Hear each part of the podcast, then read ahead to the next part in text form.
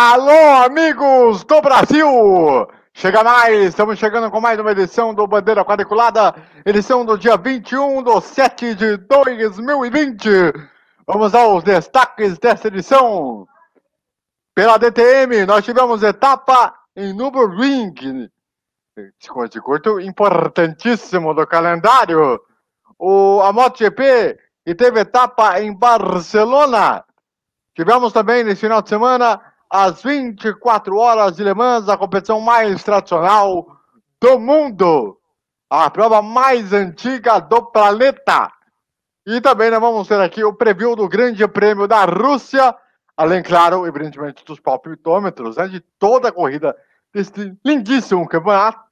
E, além, claro, das, das considerações que nós vamos ter aqui no programa de hoje. Lembrando que você pode participar com a gente pelas nossas redes sociais, no nosso chat no YouTube, para você participar conosco, interagir e colocar aqui a nosso programa com a gente. Siga nossas redes sociais que estão daqui na descrição para que você possa acompanhar conosco, além de vocês seguirem e se inscreverem e ativar o sininho no canal aí da Primeira Fute e também lá no canal do Bandeira Quadriculada, onde nós reservamos sempre entrevistas e programas históricos para que nós possamos reservar a você o melhor para passar o seu dia e sua tarde e sua noite maravilhosamente muito bem.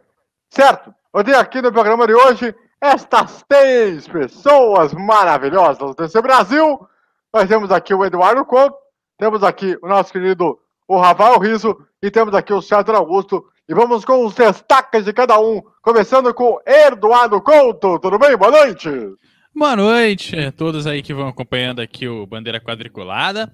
Nessa segunda, olha, eu tô meio infeliz que a Rebellion Race não, não levou o prêmio lá em Le Mans. Eu sempre torço. Eles que são os últimos garagistas históricos do automobilismo mundial. Agora que a Williams, a família Williams foi embora, sobrou só o pessoal da Rebellion. E o pessoal da Rebellion, apesar de ter completado lá com os dois carros, não, não foi tão bem assim o fim de semana. Poderia ter sido melhor. Ano passado foi um bom ano para eles. Esse ano eles foram bem mais fracos. Muito bem. Rafael Riso, seu destaque inicial desta noite. Muito boa noite. Boa noite, André. Boa noite, Couto. Boa noite, César. Boa noite ao pessoal da, que, no, que nos ouve, que nos acompanha. Né? O meu destaque vai para o senhor Bruno Senna, que conseguiu o segundo lugar nas 24 horas de Le Mans e igualou a José Carlos Patti e Raul Boesel em 1991, quando também chegaram a disputar as 24 horas de Le Mans e, chegaram no pódio. Muito bem, garotinho! César Augusto, seu destaque inicial desse programa de hoje, tudo bem? Boa noite! É, boa noite, e eu posso dizer que é meu primeiro programa com a câmera ligada, vocês terem noção, né? E meu destaque é a Toyota venceu Le Mans com Brandon Hartley.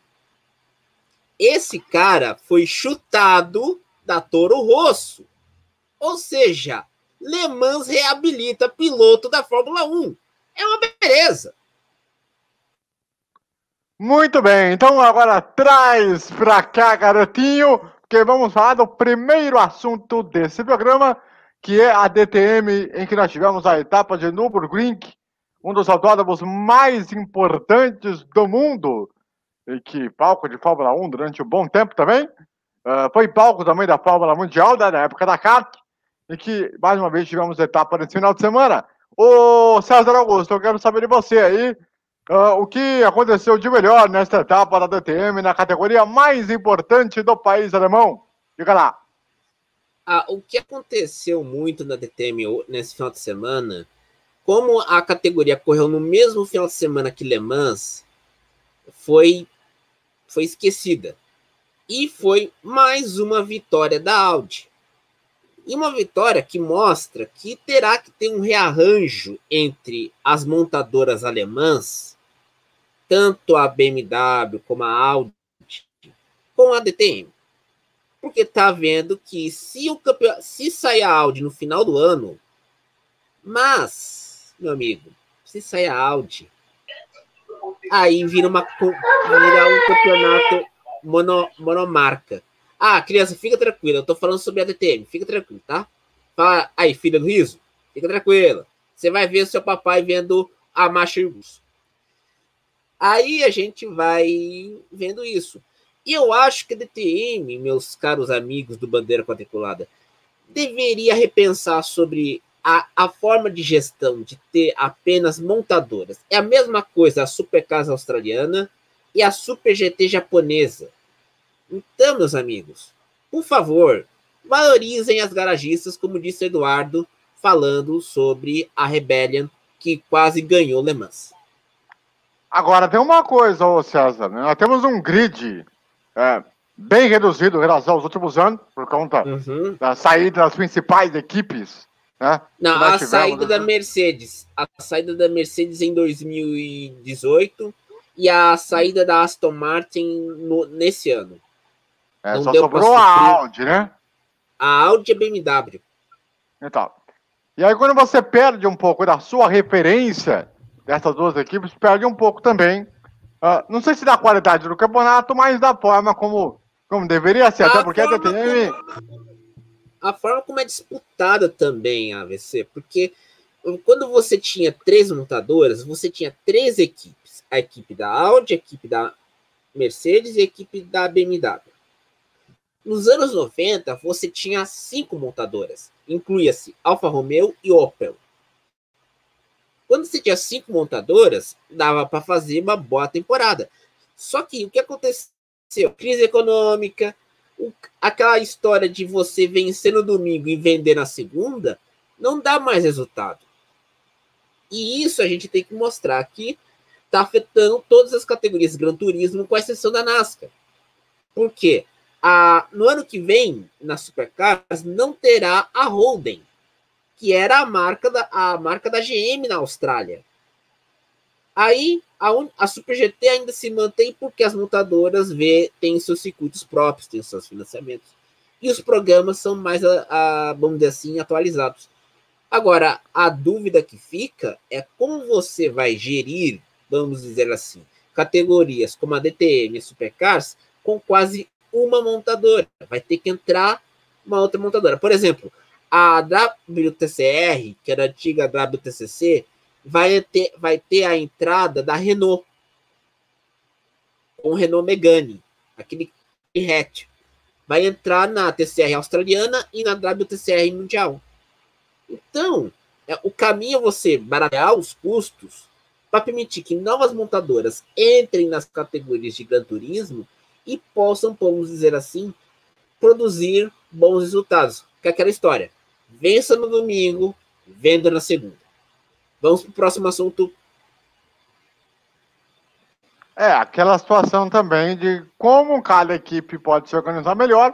E, e a DTM, para quem é mais novo aí, é, quem lembra da época da, do Edgar de Melo Filho, sabe muito bem o quanto a DTM era, passou a ser conhecida aqui para nós, principalmente na época da TV Manchete. Então, você tem situações. E era, tem... e era na época. Era na época da Manchete com Alfa Romeo e Opel AVC. Exatamente. Áurea, dos anos 90.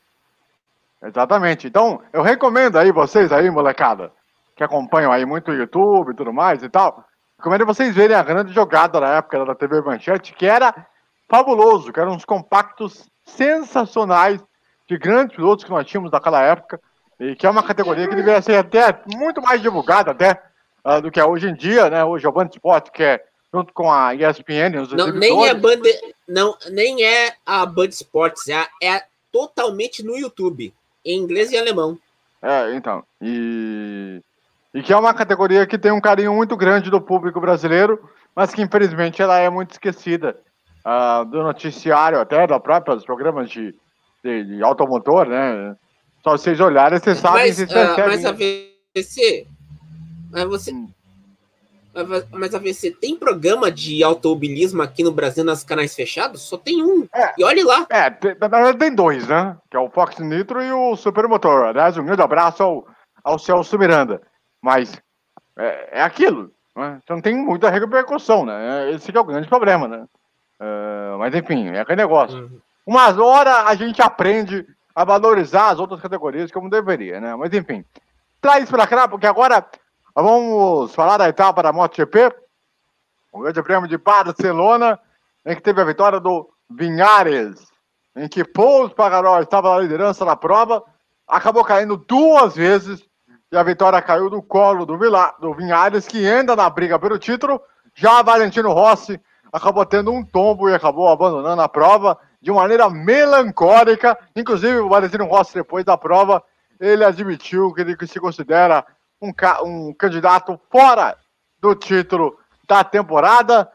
Impressionante o Vinhares se aproveitando para entrar na briga pelo título, o, o César. Mas, pelo outro lado, uh, o quanto o Valentino Rossi se, se desanimou muito uh, nessas últimas duas corridas para cá.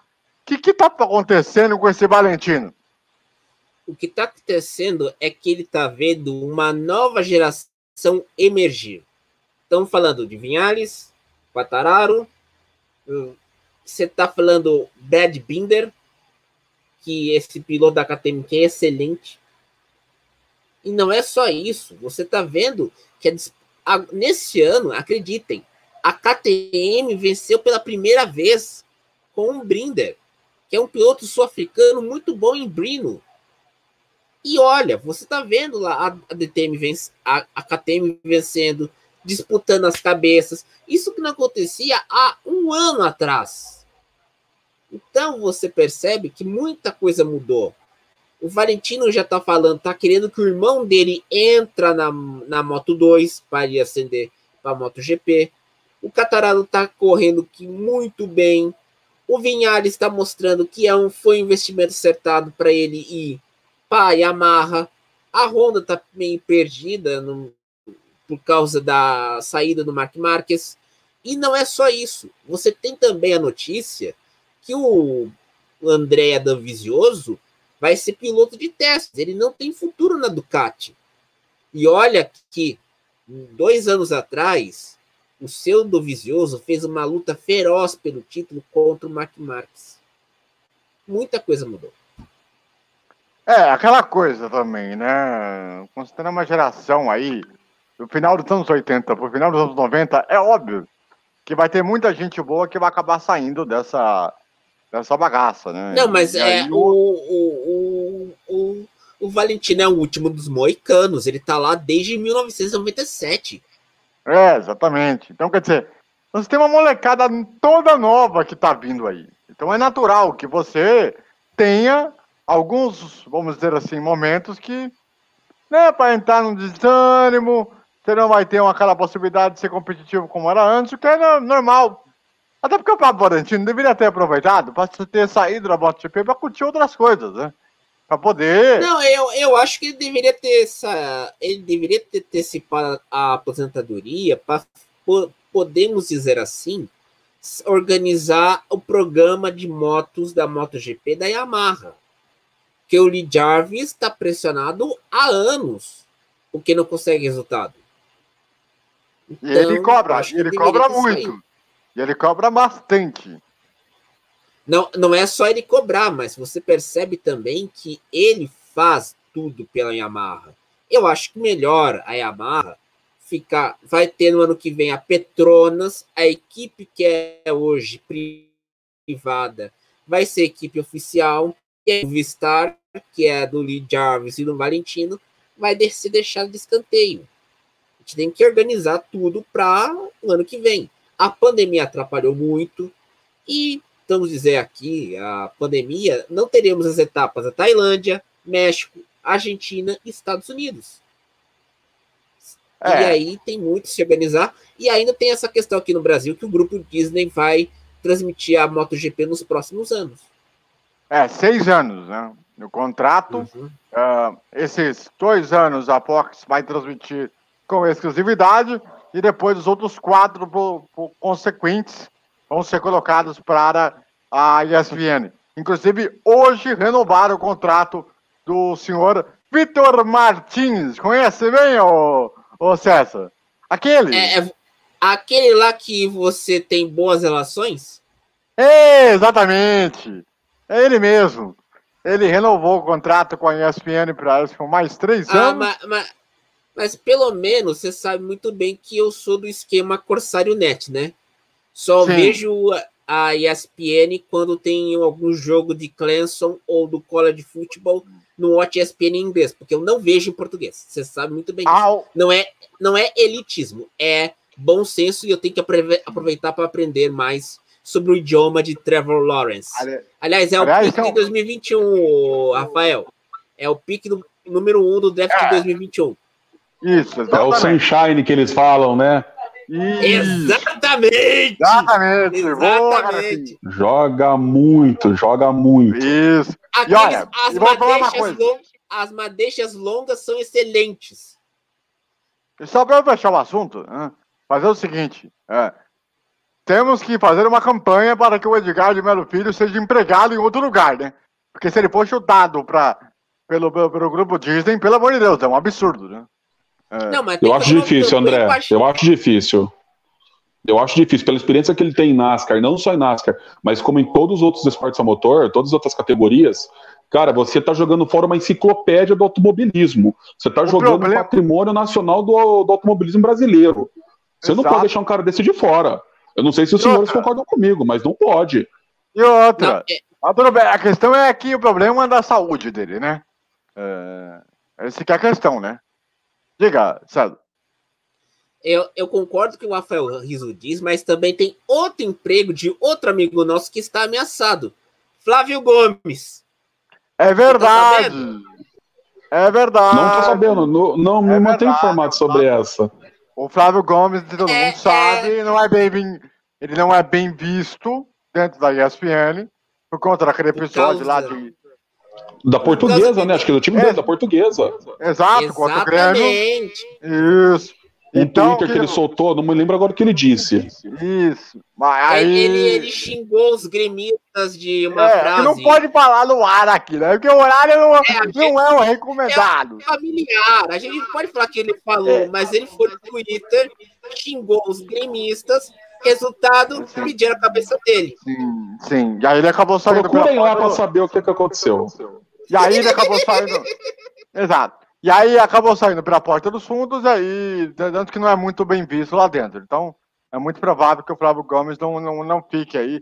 Já temos o Luciano Calheiros que não vai renovar contrato com o Fox. Ô André, posso falar um negócio? Será que o Reginaldo ah, iria para os canais Disney? Seria uma possibilidade? Eu não sei se ele iria por conta da incerteza. Essa que é a grande realidade. Por conta de que se comprar a Fórmula 1, tal, dependendo da sua ação, aí é uma, uma questão que a gente vai discutir isso mais pra frente. Mas eu acho que dificilmente isso vai acontecer. Vai depender de uma série de fatores aí. Mas vamos aguardar. Vamos esperar para ver. É, Bom, porque se for, se for para os canais Disney a Fórmula 1 no, no fechado, há grandes chances. Se vai acontecer sim. ou não, outra história. É, outra, é outra parada. Bom, vamos agora mudar o assunto. Uh, vamos trazer para cá para que a gente possa falar aqui sobre a prova mais antiga do mundo. As... O AVC, é, rapidinho, antes de você entrar em Nemães, aproveitando que a gente está falando de TV, é, só para falar que hoje, hoje tem. Os M's continuam, né? Os M's são é, uma série de premiações. E hoje tem premiação de melhor documentário. E um dos que está concorrendo é sobre o basquetebol, Love e Basquete da HBO, que é um documentário é, Nossa, é, maravilhoso. Quem puder acessar. Love e Basquetebol, Delena Deli é, tá concorrendo, pode ser campeão. A cerimônia para tá, documentário tá, rolando na noite de hoje. The Last Dance também tá é? do Michael Jordan do Chicago Bulls. Eu falo também isso porque, tá porque eu jogo basquete há 20 anos também, né? Então, conheço bem. Basquetebol Love foi, foi um baita do documentário. Ah. Mas The Last Dance foi sensacional. Até porque. Pode até falar, porque a era da a geração da, do, da NBA, da Bandeirantes, né? É uma coisa muito forte. Aliás, é uma questão que é importante depois a gente falar mais para frente sobre a questão de televisão aí no, no futuro. Não, Bom, e eu, to, eu torço que ganhe um, um documentário esportivo, porque além da, dos documentários da ESPN e da HBO, tem a Netflix também. Exatamente. Tem, Aliás, então, os documentários esportivos estão crescendo bastante. Não, que, acho que quem tem ESPN, no Watch ESPN, o ESPN App, você acha o 30 for 30. que é o 30 por 30. Esses documentários 30 por 30 são muito bons. Para quem quer gosta de futebol, é, basquete, futebol americano, college, você assiste esses documentários, você adora. Exatamente. Agora, vamos, vamos para alemãs. Vamos lá, traz pra cá, garotinho, que agora é o seguinte. Vamos falar aqui das 24 horas de Le Mans, a etapa mais, importante, mais importante do, do calendário é, mundial, uh, que era para ter acontecido lá atrás, lá em meados de março. Não, é no segundo final de semana de junho. Isso. Junho. Isso, Ele após as 500 milhas e após o GP de Mônaco. Isso, da tríplice coroa do automobilismo mundial. Isso, muito obrigado. Então, o que acontece? Nós tivemos aí, a, agora, nessa data atípica, desse mês de setembro, para que pudesse termos aí uma excelente questão de prova. E a Toyota, é óbvio, dominou, né, para variar, né, uh, com resultados excelentes, como já havia acontecido no ano passado. O EC, a gente sabe que vive aí uma crise de times de endurance ainda muito grande, principalmente nas três categorias principais. Né? Então, acaba sendo um ponto muito interessante. E aí, vou fazer uma pergunta para o César, que é o seguinte. Uh, foi uma prova que aconteceu um pouco de tudo. O que, que teve de detalhes que chamaram a atenção? Como é que foi essa parada? Olha, é, essa foi minha primeira Le Mans que eu trabalhei como comentarista no Racing Life.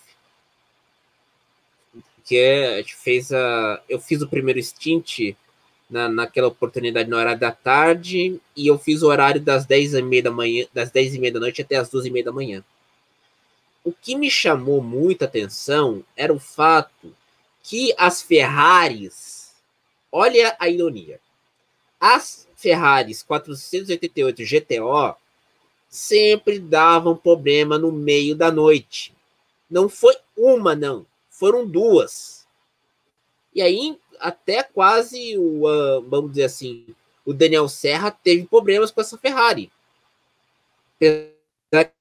Ele quase ganhou a corrida, mas as Ferraris, se a Ferrari quer ter um programa para participar dos, dos protótipos Le Mans Daytona, tem que melhorar muito já no GT, já no 488. Porque o grande problema, a Toyota liderou muito bem, liderou toda a corrida, tanto revezando entre o time do Kobayashi e o time do Brandon Hartley. Dois pilotos da Fórmula 1 que não foram bem aproveitados. Teve o Boemi também, né, o César? Exatamente, o Boemi também. E tem o José Maria também, o argentino, que mostra que o automobilismo argentino também revela bons pilotos, fora dos monopostos, mas sim no Endurance e no Gran Turismo.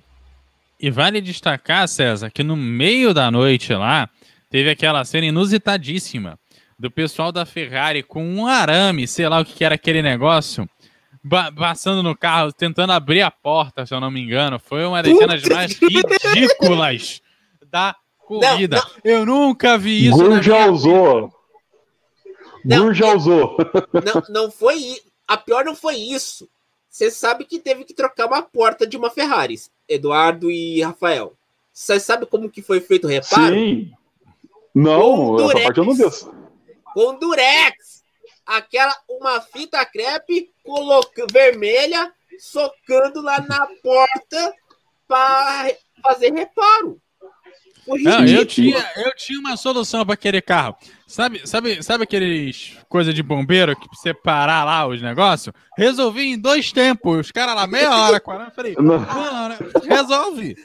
Oh, não, então, vamos deixar a dica para os usuários que tenham suas Ferraris né, em casa convencionais. Aos ouvintes nossos, aos que estão nos acompanhando. Se a sua Ferrari deu, teve problema, relaxa. Põe um Durex lá. Se num carro de GT deu certo, por que, que no seu carro não vai dar? Isso é a vida. E não desvaloriza o preço da Ferrari. Isso que Exatamente. Mantém a originalidade do, do, do produto. Porque não, você não vai colocar contar... uma porta paralela. E sem, contar, sem, contar, e sem contar que não é nem um pouquinho caro. barato, né, na verdade. Não, qualquer um... carro velho você acha. Né? Tipo, um, um carro daquele ali, Olha, um carro daquele ali tem um valor de o que mais ou menos? Por alto. Um de... milhão. Olha, eu não. Não, o, um o que correu em Le Mans? Não, é. mais, mais. É. Acho que deve ter uns 2, 3 é milhões. Quatro, né? Por aí. É. Quatro, aí você quatro. faz toda a preparação desse carro para uma prova de endurance. O que, o, que, o que você vai gastar nele por cima é de 9 a 13 milhões. É a gente tá falando em euro, tá? Sim. A gente tá falando em euro. Faz isso vezes 6. É. Oh. Rapaz, não é pouca grana não, viu? Vou Entendeu? E quanto são Durex que você paga no mercado? Cinco reais? Resolveu o problema. Aí dá. agora. É, vai um Durex vermelho, Durex vermelhinho. Não, Durex vermelho é mais cara, é personalizado, é um pouquinho mais caro, né? Tão ah, você vai pagar ah, o é quê? Verdade, 10 mil reais? Pelo amor de Deus. 10 mil reais. Agora, o Eduardo, eu vou fazer uma pergunta para você que é o seguinte, né? Ah, dois pontos que é muito importante. O Brasil, de novo, se dando bem no Endurance, com o Bruno Senna chegando em segundo lugar. Uh, já tivemos no ano anterior uma vitória brasileira uh, em Le Mans. Já tivemos um resultado muito bons também no Endurance. Parece que o caminho para os pilotos brasileiros hoje não é mais um monoposto. Parece que é os carros de turismo ou os carros de endurance, né, Eduardo? É, é, verdade. Você acho que mudou isso. Tem o André Negrão, que também foi bem, ficou na sétima colocação. É, foi, o, foi o terceiro colocado, ou quarto colocado. É, não, foi terceiro colocado que ele foi pro pódio, então foi terceiro. E, colocado na, no LPM 2. Então, é, ou seja, tivemos dois brasileiros no pódio nas duas categorias principais é, os brasileiros é, têm se mostrado competitivos, têm entrado em carros é, bons e, e, dividindo espaço com é, grandes nomes de automobilismo, que é importante. Lembrando que nessas corridas de endurance, uma das coisas mais importantes é a troca dos pilotos. Não adianta. É, não adianta só um piloto ser bom se o time não for bom, então você troca a informação do carro, então, muitos pilotos brasileiros vão para lá com know-how que alguns pilotos é, estrangeiros não têm, que é conhecimento do carro. Muitos brasileiros têm conhecimento técnico do carro e sabem se comunicar com as equipes, apontando onde está o problema, onde está a falha, onde tem que melhorar, onde que precisa se resolver e como resolver a coisa. E muitos brasileiros podem não ter o braço de um bom piloto, mas tem uma coisa essencial no endurance que é dizer, ó, o problema tá aqui, aqui, aqui, resolve assim. Sabe? É um piloto. É, é o conhecimento do carro, você fala. É, eles têm um conhecimento do carro. O Senna, o, o Senna, nosso velho clássico, era um cara que ia uh, ao autódromo isso é verdade. Uma vez ele teve que ser substituído pelo piloto de testes por conta de uma batida. Ele foi lá ver o que o pessoal tava fazendo no carro dele. Ele não foi para casa ficar bebendo, fazendo. Ele foi lá ver como é que tava mexendo no carro dele. Ô, ô Du, você sabe como é que o pessoal da Honda chamava o Senna? De samurai. Porque ele se doía, se dava preço pelo carro e os engenheiros não acreditava. Ele começava a olhar a telemetria e falava: aqui a gente pode melhorar dois décimos, aqui três décimos. Os japoneses ficavam malucos com eles, de tanta informação que ele tinha sobre o carro. Eu lembro de uma história que o Galvão Bueno falou: que eles foram jantar uma vez, o Galvão teve que esconder o, os papéis da telemetria debaixo do pano da mesa para ele não ficar vendo, para ele poder comer. Entendeu? E sobre os pilotos brasileiros, eu queria fazer um breve comentário. Hoje, a gente tem bons pilotos a caminho da Fórmula 1, que é o Felipe Drogovic, Pietro Fittipaldi, o Sérgio Sete Câmara, que é piloto da Red Bull de testes já, o Enzo, que já está também indo para a Fórmula 2. Mas a gente está vendo o Bruno Senna muito bem já nas provas de endurance, e já não é de hoje, o Daniel Serra também. Antigamente, o Raul Boesio, antes de ter a sua fama na Indy, ele ia muito bem nas provas de GT, e ninguém lembra disso. Uhum. Então, porque hoje nós brasileiros, a gente olha muito a Fórmula 1, claro, é a principal categoria do automobilismo mundial, fato, mas por que não olhar para essas provas de, de GT, de endurance? Que é onde o piloto brasileiro está se destacando, sim, por além de apontar os erros, ele, ele também mantém o nível de competitividade dos carros nas provas. Então nós acho que deveríamos olhar, não, não, só, não só nós aqui, mas os brasileiros, com carinho para isso também. Porque, uma, não, porque um brasileiro vencer a, a, prova das 24 horas de Le Mans seria algo também inacreditável. Assim como o Senna ganhou em Mônaco, assim como o Emerson, o Elinho e o Tony ganharam nas 500 milhas, é o que falta para a gente hoje. Uma vitória na principal categoria de, de endurance do planeta. Eu faria uma observação. Eu faria uma observação. Tem um piloto brasileiro na INSA muito bom, que é o Pipo Derani.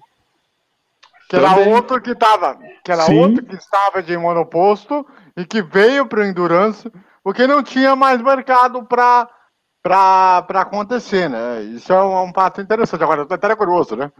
Então temos um campeão da Indy do brasileiro desde 2004 com o Tony. Não uhum. temos um campeão da Fórmula 1 desde Senna 91. 91.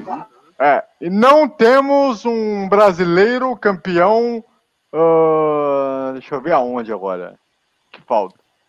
Na, na MotoGP. Na MotoGP. MotoGP. É então, tá faltando acontecer essas coisas, né?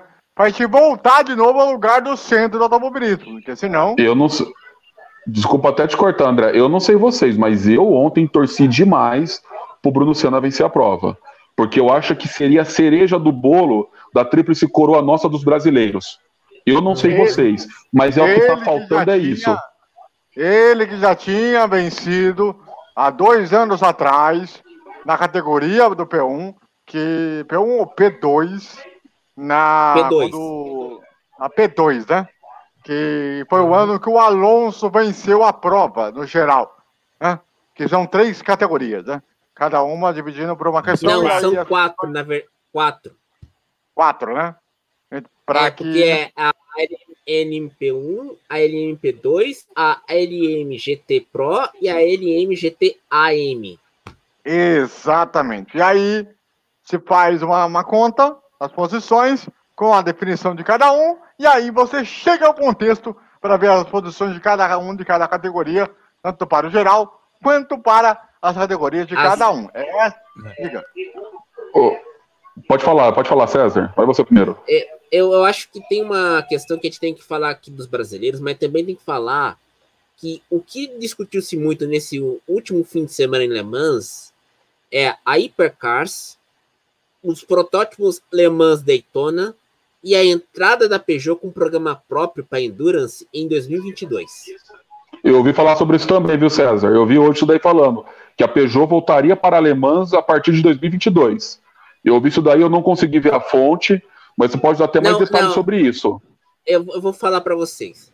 Uh, Sexta-feira de manhã, no, quando, antes do, da coletiva em Le Mans, a, o canal oficial do, da Peugeot no YouTube liberou um, um, um, é, um vídeo, uma, um vídeo promocional de 14 minutos falando sobre o programa da Peugeot na, em Le Mans. E esse movimento, que aliás a gente tem que falar, a Peugeot, o grupo Peugeot, PSA Peugeot, Citroën e Opel, fez a fusão grupo Fiat Chrysler. E o grupo Fiat Chrysler, a Ferrari, como vocês bem sabem, é uma empresa de capital aberto. Nem tem mais influência. Por, mais que a Fiat tenha influência na Ferrari, mas quem cuida mais de lá é o John Elkann, que é o herdeiro do grupo Fiat, e o, Pie, e o Pietro Ferrari. Esse programa pra... da Peugeot, pode falar, você. Não, só conclua aí que depois eu, eu complemento. Não, o programa da Peugeot, o carro já está projetado, ainda vai ser melhorado ainda a questão da aerodinâmica, e o programa, a gente não, o programa vai ser para 2022 os carros, vamos dizer assim, hipercars, ou seja, aqueles carros que possuem de produção e serão híbridos. Ou seja, usarão motores a combustão e motor elétrico. A grande dúvida é quais carros, porque a Hypercars tá, pode ir para o vinagre. Mas a, LE, a LMD, que é os protótipos para Le Mans e Daytona, que aí incluímos INSA e WEC, pode ter um bom impulso, porque o custo é menor do que desenvolver um carro híbrido e as montadoras estão vendo o caso da Toyota. A Toyota não tem projeto para hipercars até agora. Só acho que é, o máximo que tem é o Supra. Mas o Supra é para Super GT japonesa. Não tem ainda o carro para disputar para Endurance. A BMW está confusa ainda sobre se vai manter um programa de esportes para carros híbridos, porque ela quer focar nos carros elétricos, na Fórmula E. Mesma coisa a Porsche e a Mercedes. Então. É, e vale, a... vale ressaltar é, o caso da Nissan, de alguns anos atrás. É, se eu não me engano, 2016 ela entrou, tentou correr na categoria principal de Le Mans, trouxe até jogadores de videogame na época, pessoal que trabalhava lá é, nos simuladores, corriam até muito bem nos simuladores, eram grandes profissionais de simuladores, não deu certo. É, durou dois, três, acabou, não tá mais, não tá mais lá. Eles pediram para sair. Então, é, não adianta você ter um projeto é, em corrida, dois, três anos, você ficar ali numa categoria dois, três anos, é pouquíssimo tempo.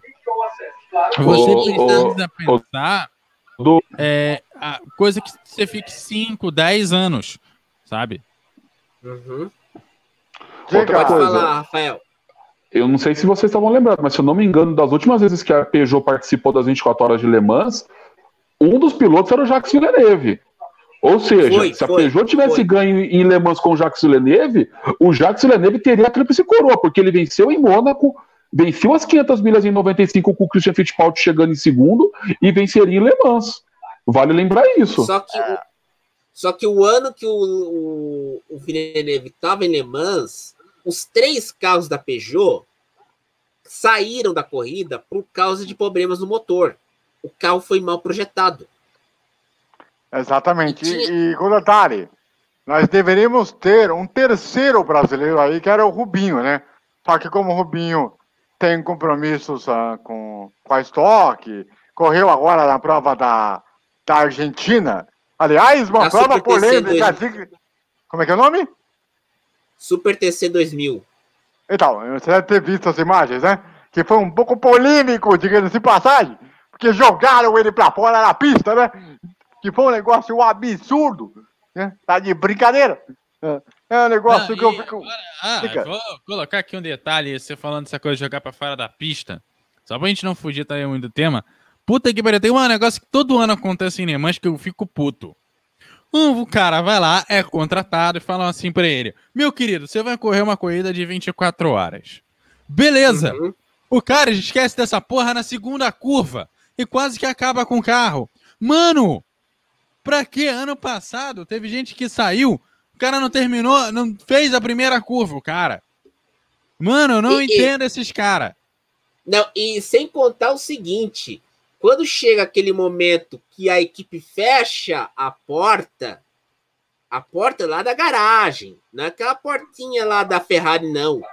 Fecha a porta, é fim de prova, sem manutenção, sem nada. Sem o Durex. Sem Durex. Aliás, teve um piloto em Le Mans que foi suspenso. A equipe do Jack Chan foi desclassificada porque o piloto, em vez de falar pelo rádio, usou o WhatsApp. Era para ter falado no rádio, mas não. É verdade! Ele... É o Pardo. Mano, essa daí eu vi. Tava de noite, eu tava assistindo. Eu tava assistindo o um jogo da NBA. Celtics e, e Miami. Aí o pessoal falou: ah, informações aqui de Le Mans, aqui, porque agora os canais dizem que estão fazendo essa troca de informação, falou: um carro desclassificado em Le Mans. Aí era a equipe do Jack Chan. Ó, eu pensei, meu, como que o cara conseguiu mexer no WhatsApp mais de 300 por hora?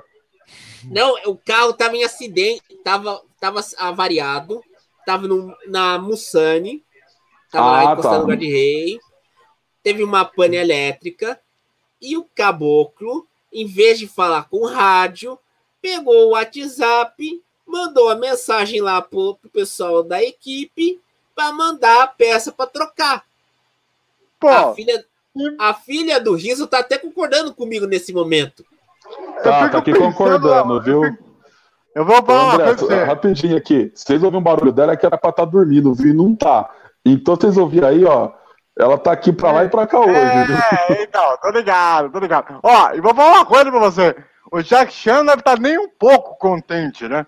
Pô, vamos falar a real. Contente tá eu. Ah, Contente cara, tá é- eu. é- o, o piloto Ó. perdeu a ótima oportunidade de dar aquelas desculpas para que a atleta adora dar. Ele podia dizer: Não, não fui eu, foi o meu dublê.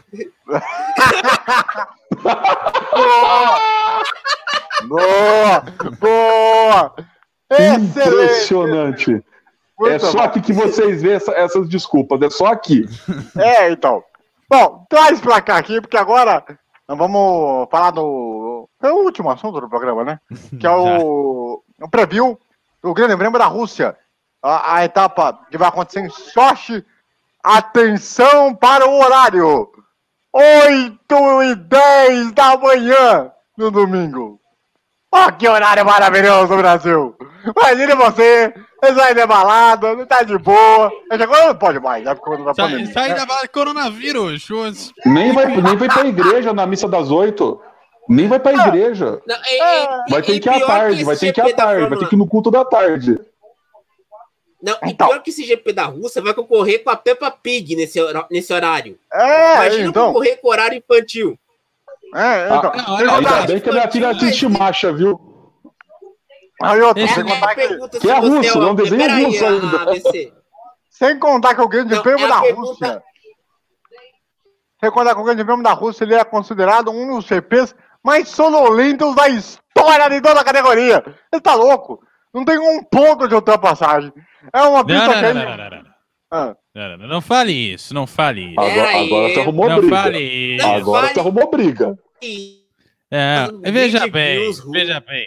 Ele tem ponto de ultrapassagem. Não Ah. fale isso. Tem. Veja, ele é no Parque Olímpico, um lugar onde tem muitas ultrapassagens. Por exemplo, ali, por exemplo, tem ponto de ultrapassagem, por exemplo, dentro do, dentro do ringue de patinação e velocidade. Não diga que o circuito não tem ponto de ultrapassagem. É você que não está enxergando o ponto de ultrapassagem. Não, e, e e tem o Estádio Olímpico de Sochi também, aonde foi feita a cerimônia das aberturas das, das Olimpíadas de Inverno, e foi uma das sedes da Copa do Mundo, aonde o Cristiano Ronaldo fez três gols contra a Espanha, sendo que o terceiro gol foi um golaço que ele mandou a bola na gaveta. Então você não fala que tem emoção do GP da Rússia, tem sim. Tem emoção em Sochi. Pera, um tem outra, obs- outra observação também. O GP Ah. da Rússia é o único GP que o chefe de Estado, o presidente, o manda-chuva, vai no, vai no pódio. Você não pode falar essa heresia perto do senhor Putin. É verdade, Ah. é verdade. Aliás, essa prova aí vai ser a primeira vez que nós vamos ter corrida com, com público acima de 30%. É, porque na, na- na Toscana só foi liberado para os membros do Clube Ferrari, tá? Só para deixar É. bem lembrado.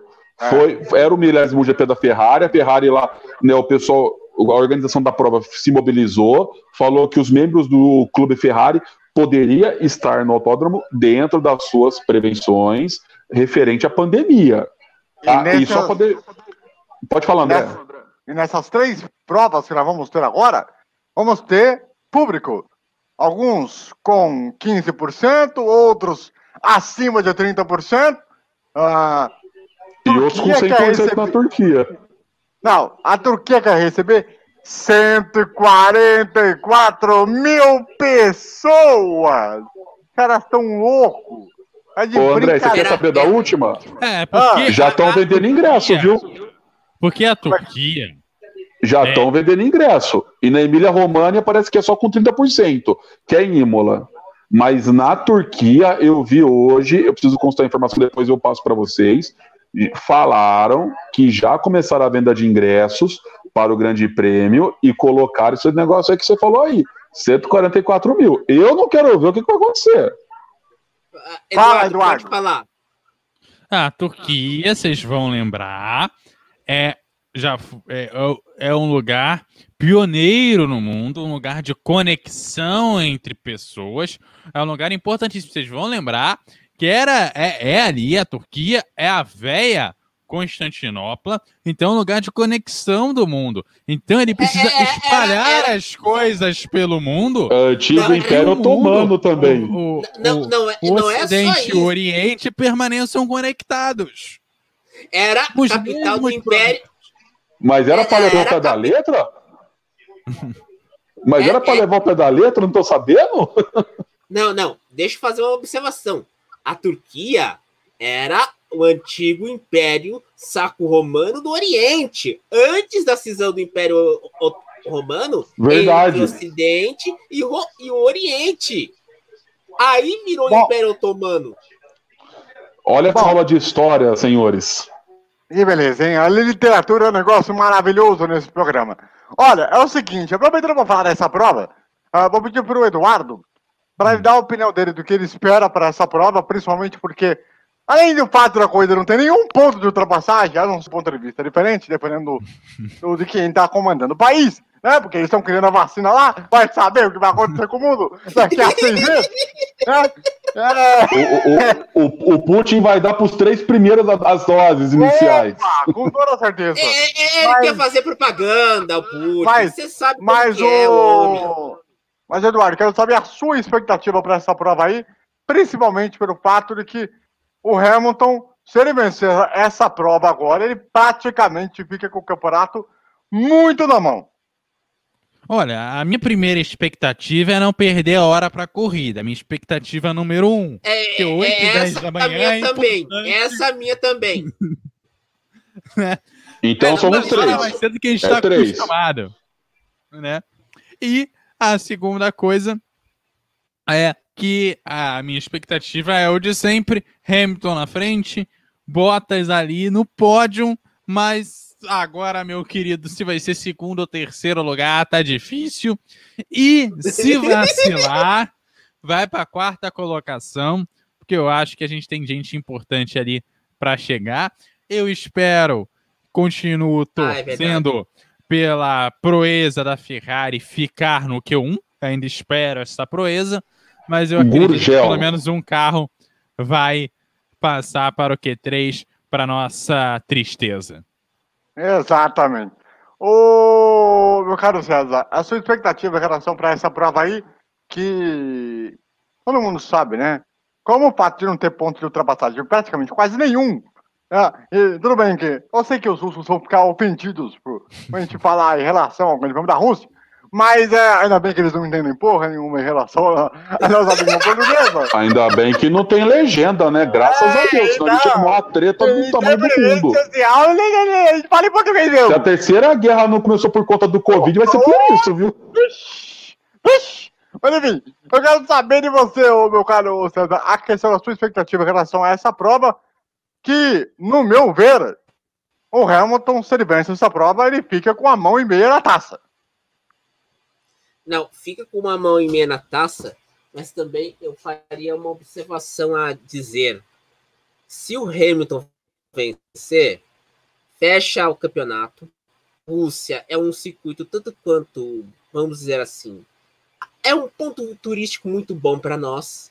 Você vê lá o estádio, a, a, o rink de rock no gelo, o Putin dando aquele, aquele, vamos dizer assim, aquele pódio. Mas. E a vacina? E a vacina também. Mas aí a gente vai ter que incluir Hamilton primeiro, não sabemos em segundo, e o Bottas pode cravar o terceiro para ficar no pódio. É cadeira cativa. Então. então, é, então eu e a, e a gente tem que fazer uma missão honrosa. Se a Red Bull fazer um bom carro nesse, nesse GP da Rússia, vamos agradecer, porque esse motor Honda só tá ferrando a vida do Verstappen. Rafa, quero saber de você a sua expectativa em relação a essa prova, que pode praticamente colocar o Hamilton no seu mais um título mundial. Ué, mas não terminou ainda? Pra não, mim, porque essa já. prova ela tem um significado muito importante. Porque se o Hamilton ele vence essa prova, ele empata com o Schumacher. Né? E ele se torna uma maior vencedor, né? Então, além disso, ele pode ficar a um passo de. ou metade disso do título, né? Porque o Bottas, vamos combinar, né? Não é, é candidato cativa. a Ô, André, é posso, posso fazer uma opinião? Eu, ah. eu, vi, eu vi o Ed Jordan falando isso. Eu vi o Ed Jordan falando isso. deu um carro igual o do Bottas ao Verstappen. Eu queria ver se esse campeonato não estava ponto a ponto com o Hamilton. Não, Ah, você- Eu não sei se os senhores concordam com essa opinião, mas eu É, assino é, eu, embaixo. eu acho, eu acho que o O Ed, Ed Jordan, Jordan, tá- quando abre a boca, é uma maravilha. é, ele tá certo. E faria uma, eu faria uma observação sobre o horário da corrida.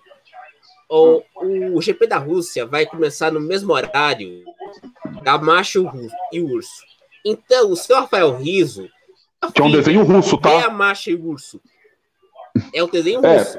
Vê a É um e russo. e ver você ver, ver você lá assistindo a corrida vai chegar pra, pra você falar papai, quero ver a macha e o urso eu quero ver o urso se ferrar eu quero ver o, o urso lá, pô. Vai papai, deixa eu ver o celular vem ver a macha e o urso. Então, meus amigos Você sabe que horário ele vai ser barato É, não é um horário. né? Eu acho que eu vou dar, eu acho que eu vou dar mais risada com a Macho e o Urso do que com a Ferrari se arrastando pelo, gri- pelo pelotão, Ah, né? com certeza. Eu acho que eu vou dar uma risada com o urso. claro, com certeza Aliás, uma Sim, A, observação. a- a- a nossa coruja. Aliás, uma observação para fazer aqui. Como o Kleber será o narrador da prova, ele mais uma vez ele fará a história dentro da, da categoria. Porque ele narrou a vitória importante no Senna contra o Mansell em Mônaco, 92. 92, Ah. 92. Depois ele fez aquela narração icônica, histórica, de, dois, de 2002 na Áustria. do não, Dez hoje anos não. depois. Exatamente. E, e agora, ah, por conta que o Everaldo Marques está com a NBA, ele vai ter a oportunidade de mais uma vez entrar para a história. Isso é, né, Hamilton? Não estou zicando você, viu? Tô Não, mas. Zica. Zica, pra ter graça pro campeonato. Zica, ele vai bater na primeira zica. curva. Vamos zicar. Zica, tem, tem que ter, tem que ter emoção. Não, Você assim- imagina o pessoal correndo naquele oval, aquele anel externo não do Bahrein já com todo decidido? Não tem graça, André. Eu não, tenho, eu, eu não tenho nada contra o Hamilton, longe disso, nem um pouco. Mas eu acho que a situação aí do Hamilton ele é considerável. Não, é, é- é muito favorável. É muito favorável É para ele, né? favorável. A gente sabe que ele é o virtual campeão, a não ser que aconteça uma catástrofe pior do que em 2007, quando ele tinha o título na- nas mãos e enfiou naquele lugar onde o horário não permite falar, mas segue o jogo, né? Mas, mas assim, eu, vou- eu vou ser sincero para vocês. Se ele bater no ponto A, pra ter graça, gente. É. Pô, não, vai dá mais. graça, você- Não dá. Se- E eu gostaria, e eu gostaria muito que o Verstappen tivesse um carro igual ao dele para poder ver É se não igual- estaria ponto a ponto. É igual o seu barriga, quando ele chega lá pra, pra pedir pro vizinho, Silvio, filho, vem cá, você está me devendo, me pague! Eu sou pague! madruga, né? Eu sou, eu sou madruga. É, o seu Madruga, é verdade. Madruga, pô. Pelo amor de Deus. Só porque o Chaves saiu do ar, você não vai lembrar o nome do cara? Tá de brincadeira com a minha cara, Ah, seu André. Então vamos lá. Ah, é. Vamos fazer o seguinte aqui agora. Vamos fazer o palpitômetro pra. Até pro, Putz, grilas. pro Lá nosso Eduardo. o nosso Eduardo fazer aí a anotação. Até pra gente aqui pegar no programa da semana que vem. Pra gente mostrar quem acertou. Pra gente mostrar quem acertou. Vamos lá, Não, e tem Eduardo. outra, Ah, tem outra. Fala. Nada de aposta nesse programa, tá? A última vez que é, fez aposta, não, exatamente. nada de aposta, hein? Não Ah, não, mas nada eu não de fui aposta. cobrado. Ah, não, não, não. eu quero- Sim, mas eu não fui cobrado. Se fosse cobrado, eu faria. aposta pra parecer É. igual o Denilson, só de sunga. É, Pelo amor de Deus. Exatamente! exato. Mas vai tomar Ó, ban ó, do YouTube. Então, ó, vamos lá. Ah, Eduardo Couto, quero saber de você primeiro da classificação e corrida. Primeiro, segundo e terceiro. Corrida, primeiro, segundo e terceiro. E as posições da Ferrari, vulgo Gugel. Olha só, eu vou colocar primeiro, segundo e terceiro. Primeiro Hamilton, segundo Bottas na classificação. Terceiro lugar, acho que vai o Verstappen consegue chegar lá. E na corrida, o, o Bottas fica em terceiro, o Verstappen em segundo e o Hamilton em primeiro. E eu coloco uma Ferrari na sexta colocação, a posição cativa do Massa lá nos seus últimos anos. A certeza que a gente tinha era que o Massa ia chegar em sexto. Como ele correu muito tempo pela Ferrari, inclusive perdeu um título por conta da Ferrari, Não, por conta do que a Nelsinho, Ferrari quê? fique em sexto. Excelente, excelente. Belo palpite do Eduardo Couto. César Augusto, quero saber de você, classificação, primeiro, segundo e terceiro posição na Ferrari, e na corrida, classificação uh, de primeiro, segundo, terceiro, e a classificação na Ferrari também. Vamos lá. Uh, Hamilton primeiro, Verstappen segundo e Bottas em terceiro. Classificação. Corrida. Hamilton primeiro, Verstappen segundo, Bottas em terceiro. É, Bottas é cadeira cativa, não pode, então tem que pôr em terceiro lugar. E a posição da Ferrari, olha, a Rússia lembra aquele filme do 007, Moscou contra 007. O título em inglês era If Russia in Russia if Love. Então vai ficar na última Filmaço, posição. hein? Não, o, o, segundo filme com o Sean Connery do, do James Bond. Sim. 63. Sim, então, esse é filme, muito bom esse filme. Então, meus amigos, se a Ferrari não chegar no top 10, ela, como diz o seu, nosso querido Costinha, se ferrou! Não vou usar o termo que ele usou aqui, mas ele se ferrou! Exatamente. Maravilha, hein? Olha, o rapaz, bom, tá ligado, né? Classificação: primeiro, segundo, terceiro. E a posição da Ferrari. E da corrida, primeiro, segundo, terceiro. E posição da Ferrari. Vamos lá. Diga lá, Rafa. É, primeiro na classificação, Hamilton, Bottas. E eu vou colocar Lance Stroll. Eu acho que o Verstappen vai sair de quarto lugar, mas vai conseguir uma, uma boa corrida. A Ferrari, o Leclerc vai sair em décimo, o Vettel lá para décimo quarto. Isso se o George Russell não largar na frente dele, que não me assustaria, né? Mas vida que segue. Na corrida, vocês querem polêmica? Então toma. Vai, o Hamilton vai rodar, vai bater na primeira curva, vai ficar de fora da prova. Sr. Max Verstappen vai ganhar. Sr. Lance Stroll vai chegar em segundo. E o Bottas vai ficar em terceiro, que eu concordo com vocês, né? Em segundo ele não fica. Eu, porque se ele ficasse em segundo, eu chamaria ele de Bottas da Gama. Entendedores entenderão. Não, não faz piada envolvendo o time vice, porque você sabe que dá encrenca, né? Não, você não. sabe que dá encrenca. Não, os caras. Os cara, pode, pode, me xingar, eu não ligo, não. Eu sou, eu sou da zoeira raiz, tá? E a Ferrari vai, e a Ferrari vai ser o seguinte: o Leclerc vai terminar em décimo primeiro e em décimo vai ser o George Russell com Williams. Ele vai pontuar.